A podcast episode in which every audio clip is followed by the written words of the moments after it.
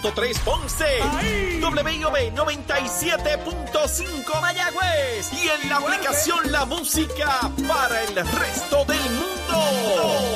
Z93, rumbo al Día Nacional de la Salsa, el domingo 19 de marzo en el Estadio Irán Beaton. Llegó nuestro día.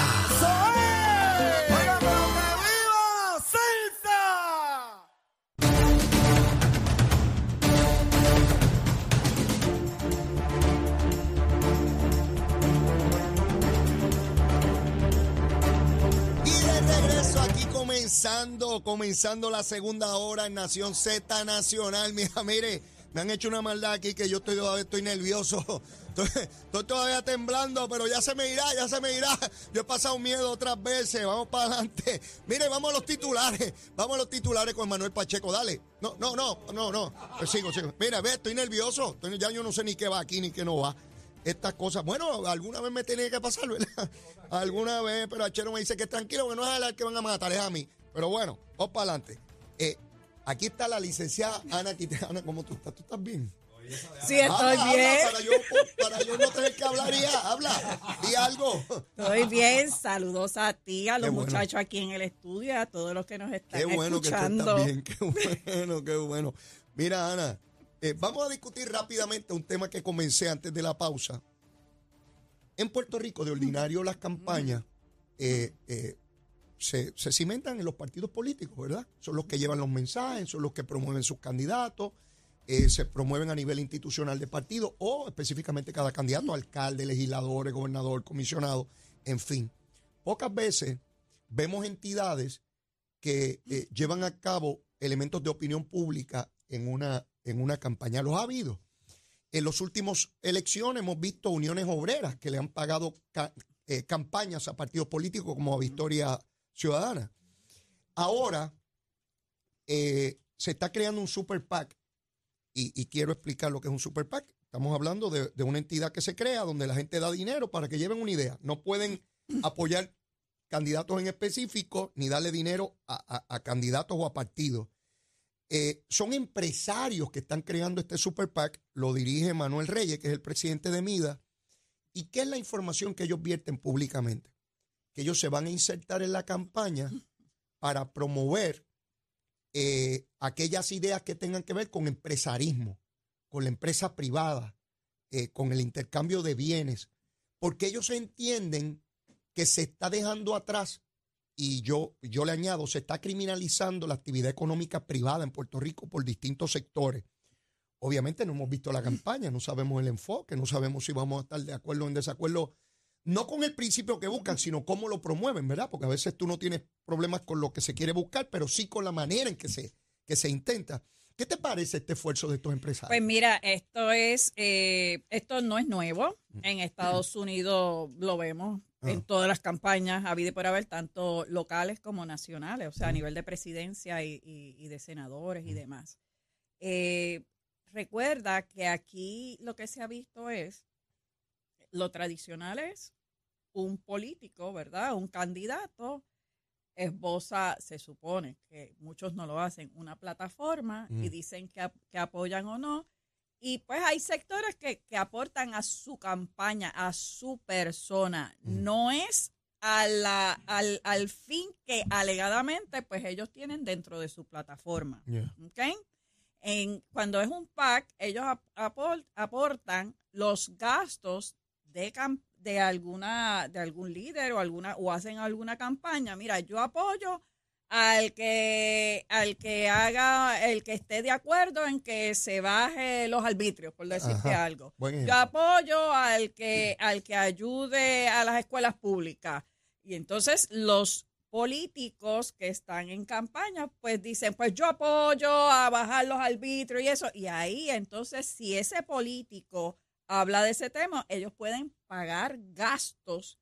Lo importante del, del PAC es que no hay límite de gasto, de aportación, a diferencia de, del control electoral, que solamente una persona, individuo o corporación, puede donar a un político solamente hasta 2.800 Porque dólares estamos anuales. hablando de que las campañas de los candidatos y de los partidos en Puerto Rico están regulados por la ley estatal de Puerto Rico. Es correcto. De campaña. Es correcto. Estos PACs están gobernados por legislación federal.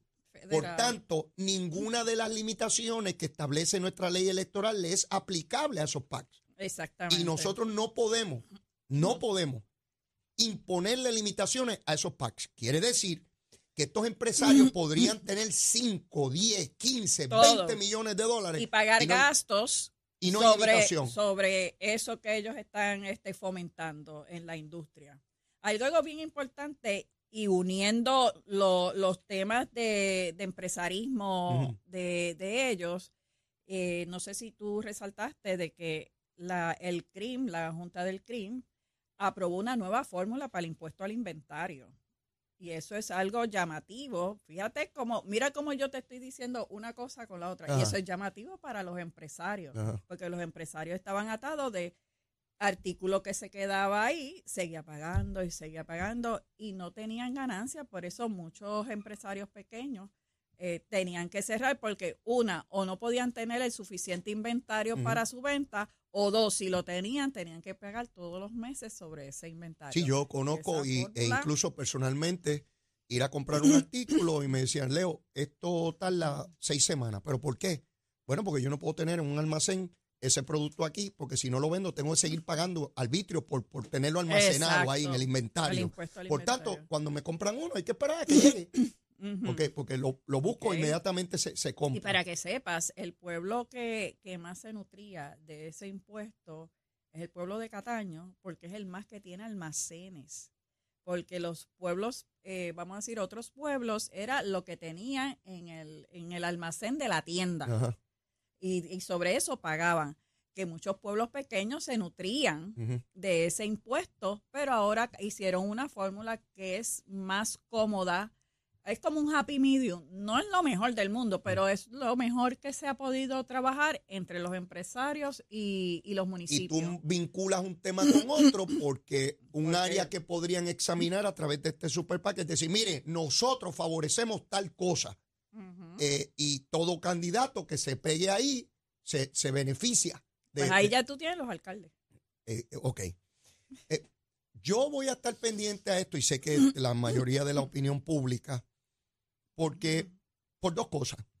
Primero, porque quiero ver qué tipo de campaña desarrollan. En principio, yo estoy de acuerdo que, que ya era hora de que los empresarios, los comerciantes, llevaran su idea también allá afuera, porque por, por muchos años, aquí ser comerciante y ser empresario para muchos sectores de opinión pública es uno ser un ladrón, un pillo, lo que quiere robarle a la gente, explotar a los obreros. y todo ese discurso, particularmente de la izquierda en Puerto Rico. Eh, eh, sin embargo, estos sectores no se defendían de ese discurso. Ya era hora de que, de que lo incluyeran. Y el otro elemento tiene que ver con lo ideológico. Porque yo quiero ver cómo estos empresarios enfocan gran parte de las desigualdades en la competencia comercial que ellos tienen y de las deficiencias o desventajas que tienen en el mercado puertorriqueño es debido al territorio, a la colonia. Y a veces pasa como con el Medicaid, Medicare y todo esto, que no atacan la raíz del problema. Entonces están buscando chavos en el Congreso en vez de estar buscando la estadidad que resuelve ese problema. Porque el problema del Medicaid y Medicare, al fin y al cabo, es una deficiencia de poderes. Porque si hubiese estado resuelto, no hay que estar cada dos años. Ahora mismo tenemos un problema con los 800 millones Eso que quieren así. quitar en el programa este Advantage.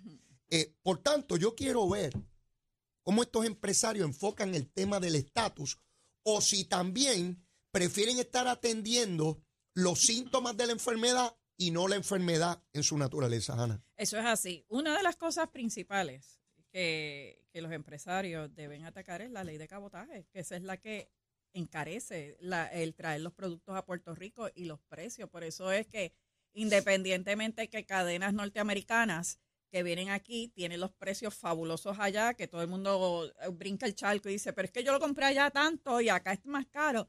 Señores, porque transportarlo aquí es todo un proyecto y se gasta el doble. Y obviamente, ¿quién paga eso? Todos nosotros pagamos eso. Por eso hay muchas personas que dicen que, que mejor compran pues en línea, porque lo que pagan es el, el, el flete. Y, y ahí tú estás viendo que la ley de cabotaje pues, en cierta medida se, se salta porque tú estás comprando en línea y lo que estás pagando es, eso sí, el secretario de Hacienda puso a todo el mundo a tributar cuando llega Sí. el paquete aquí. Antes sí. no estaban tributando y dijo, no, no, no, no, esto es como si fueran a comprar, no, a mí me tienen que pagar el tributo. Así que eh, estamos viendo estas diferencias. Hay muchas cosas que tú no puedes comprar en línea, que tienes que comprarlo físicamente, porque por, por- por todo el andamiaje de enviarlo, el envío Todavía y no puedes demás. comprar un carro en línea. Ojalá. Bueno, lo- déjame decirte, ya hay, hay una concesionaria que ya en línea, tú, eh, como en Estados Unidos, que, que tú puedes decidir, mira, yo quiero tal modelo, lo quiero tal color y eso, y ellos lo mandan. Pero los arbitrios, vuelvo y te digo, Sí, una vez no. viene aquí, te tasajan, porque esa es la palabra. Y eso es lo que están buscando los empresarios, ser más competitivos, porque parte de que mucha gente se vayan de Puerto Rico, no solamente por la calidad de medicina, por los empleos, es por lo encarecido que está nuestra canasta de alimentos y nuestros servicios esenciales por estos impuestos. Vamos a ver, vamos a ver cómo esto se constituye. Estoy convencido que una vez se da esta iniciativa van a venir otras de otros sectores, eh, no necesariamente comerciales, como tú muy bien señalabas, eh, educación, salud, Sí.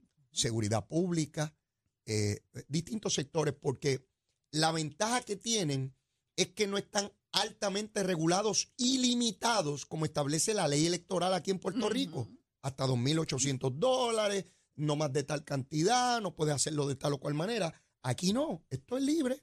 Todo el dinero que tú puedes Pero aquí, aquí a los candidatos a puestos electivos tienen una situación, porque muchos de estos empresarios apostaban a, a un, a un, a un grupo o personas específicas porque entendían que iban a llevar su voz y sus reclamos ante los diferentes foros, ¿verdad? Donde ellos iban a ser electos. Y sin embargo, pues ahora eso, esos recaudos para esos políticos, esos candidatos va a ser menor, porque estas personas lo que van a decir, no, yo prefiero acá, pongo el anuncio, porque yo lo que realmente, yo no estoy con cuestiones de partido, yo estoy en cuestión de que me den una tarifa especial, vamos a decir, de energía eléctrica, porque hay una situación, no todo el mundo puede poner placas solares en los negocios, porque si están en centros comerciales y demás, eso no se puede hacer, a menos que el centro comercial lo, lo decida. Eh, pues todo ese tipo de cosas ahora también, eso te transforma en Puerto Rico las campañas. Algo que pienso que en cualquier momento se puede producir es un super PAC de esto por parte de estas personas sumamente acaudaladas que están bajo ley 60 en Puerto Rico. La cantidad de recursos económicos que estas personas tienen es casi infinito, porque aquí hay personas que tienen una enorme fortuna que han venido a vivir a Puerto Rico en virtud de estas disposiciones, eh, eh, ¿verdad? Eh, de exenciones y, y arreglos contributivos. ¿Veremos en algún momento un gran super PAC de estos sectores empujando ideas o visiones? Porque ya puedo ver a personas que se oponen a todo esto, que no quieren que ni siquiera compren edificios abandonados, que dicen que nos están gentrificando, que se están quedando con las playas, que nos están desplazando y todo ese discurso.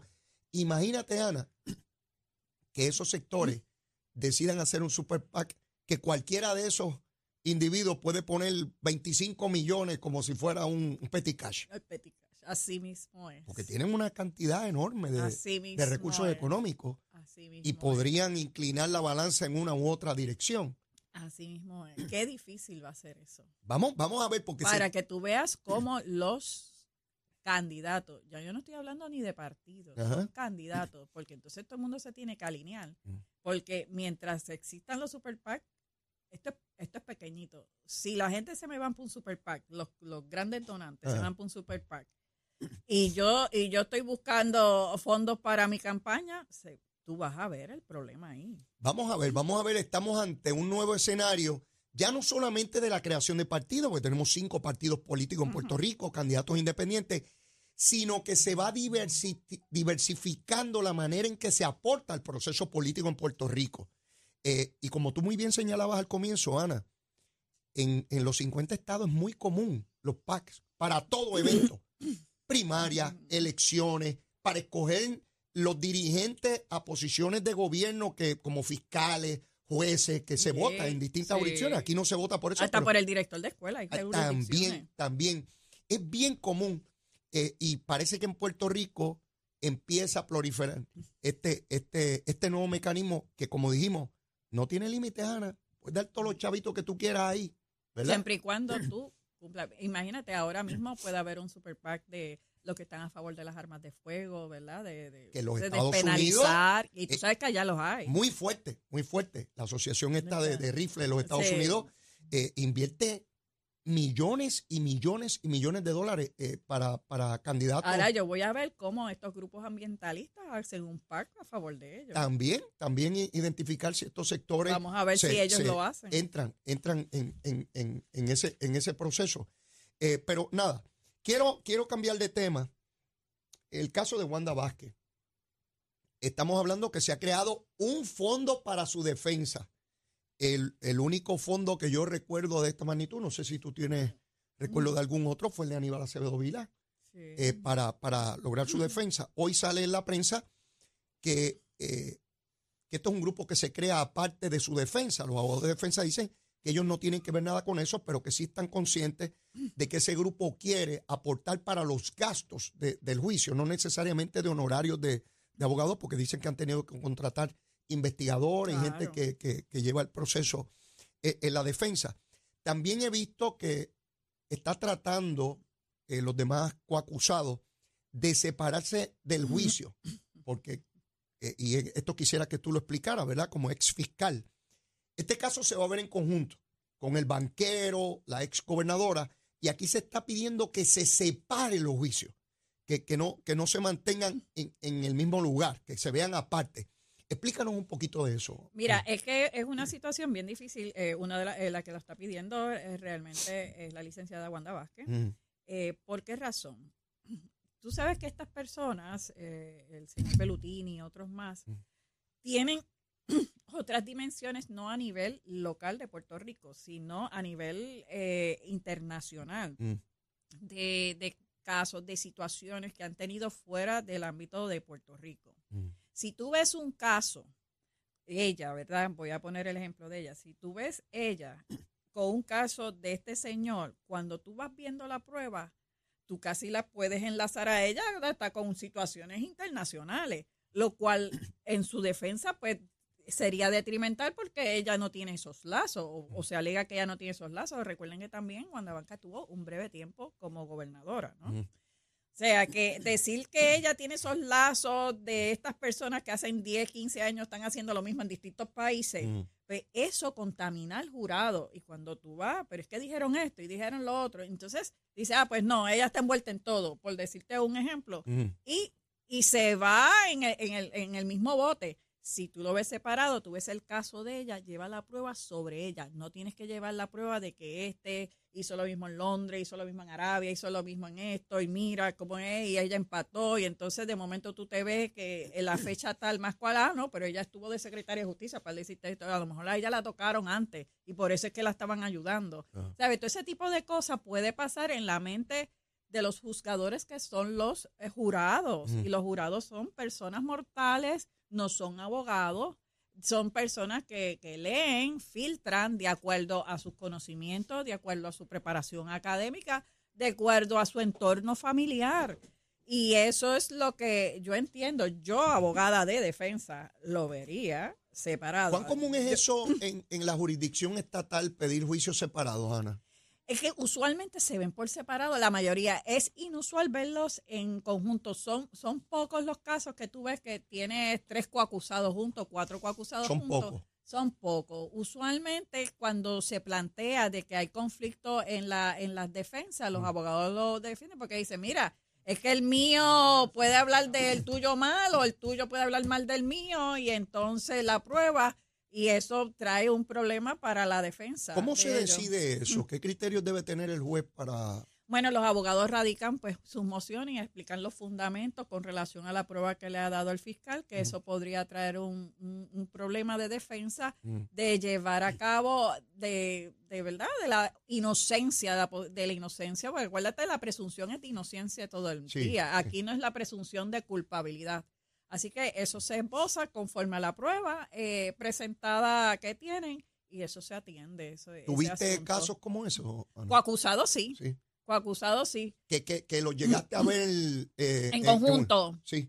Y también que han pedido separación porque entienden que hay conflictos de defensa. Particularmente casos este, de narcotráfico. Narcotráfico. Porque esos son sí. los que más yo percibo. Sí, porque que- se ve en conjunto o robo, O robo. cuando hay cinco o seis robando, o en un asesinato que hay cinco o seis. Dice, sí, el mío estaba, pero el mío no, te- no a los gatillos. A mí no me van a imputar los 99, el mío estaba de velón.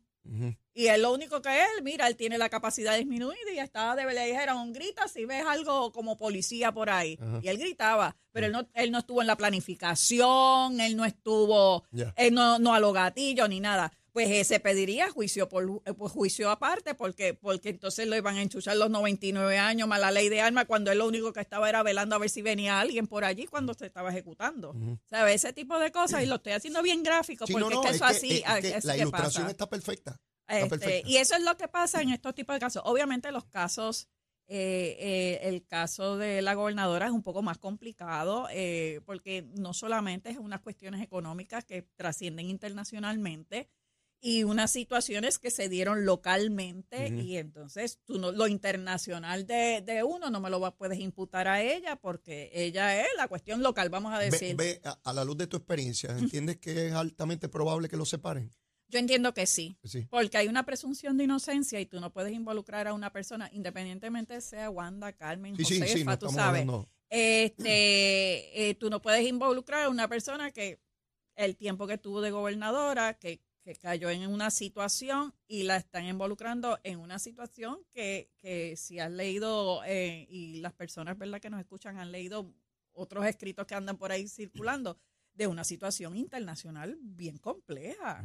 Y yo no, yo entiendo, ¿verdad? Y a la luz de, de lo que hemos permeado por todo este tiempo, que, que, que, que la licenciada Vázquez esté involucrada en una cuestión internacional que lleva años. Ya. ¿sabes? Tenemos que ir a una pausa y luego de la misma, Ana, mira, la recomendación de almuerzo es importante. Hoy es viernes, hay que ambientarse. Mira cómo Manuel me mira, como dice, hay que almorzar, hay que almorzar. Así que, mira, llévatela, chero. Buenos días, Puerto Rico. Soy Manuel Pacheco Rivera con el informe sobre el tránsito. A esta hora de la mañana ya ha comenzado a reducir el tapón en la gran mayoría de las carreteras principales del área metropolitana. Sin embargo, la autopista José de Diego se mantiene congestionada desde Bucanán hasta la área de Torrey en la salida hacia el Expreso Las Américas. Igualmente, la carretera número 2 en el cruce de la Virgencita y en Candelaria, en Toa Baja y más adelante entre Santa Rosa y Caparra. La 165 entre Cataño y Guaynabo en la intersección con la PR22 algunos tramos de la 176, 177 y la 199 en Coupé y la PR5 desde Naranjito, así como algunos tramos de la 167 y la 199 en Bayamón. Además, la autopista Luisa Ferré entre Montelledra y la zona del Centro Médico en Río Piedras y más al sur en Caguas y la 30 desde la colindancia desde Juncos y Gurabo hasta la intersección con la 52 y la número 1. Ahora pasamos al informe del tiempo. El Servicio Nacional de Meteorología pronostica para hoy un cielo variable de despejado a nublado, con posibilidad de desarrollo de aguaceros en el suroeste y oeste de Puerto Rico durante horas de la tarde. Los vientos permanecerán del norte-noreste de 10 a 15 millas por hora y las temperaturas rondarán en los medios 80 grados en las zonas costeras y en los medios a bajos 70 grados en las zonas montañosas. Hasta aquí el tiempo les informó Emanuel Pacheco Rivera les espero en mi próxima intervención aquí en Nación Z Nacional que usted sintoniza a través de la emisora nacional de la salsa Z93.